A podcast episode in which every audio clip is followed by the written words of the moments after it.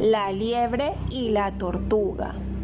Cierto día una liebre se burlaba de las cortas patas de una tortuga y de su lentitud al caminar. Pero ésta, riéndose, le replicó. Puede que seas veloz como el viento, pero en una competición yo te ganaría. La liebre, totalmente segura de que aquello era imposible, aceptó el reto y propusieron a la zorra que señalara el camino y la meta. Llegado el día de la carrera, emprendieron ambas la marcha al mismo tiempo. La tortuga en ningún momento dejó de caminar y a su paso lento pero constante avanzaba tranquila hacia la meta.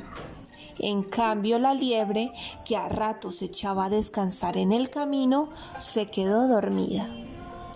Cuando despertó y moviéndose lo más veloz que pudo, vio como la tortuga había llegado tranquilamente al final y obtenido la victoria.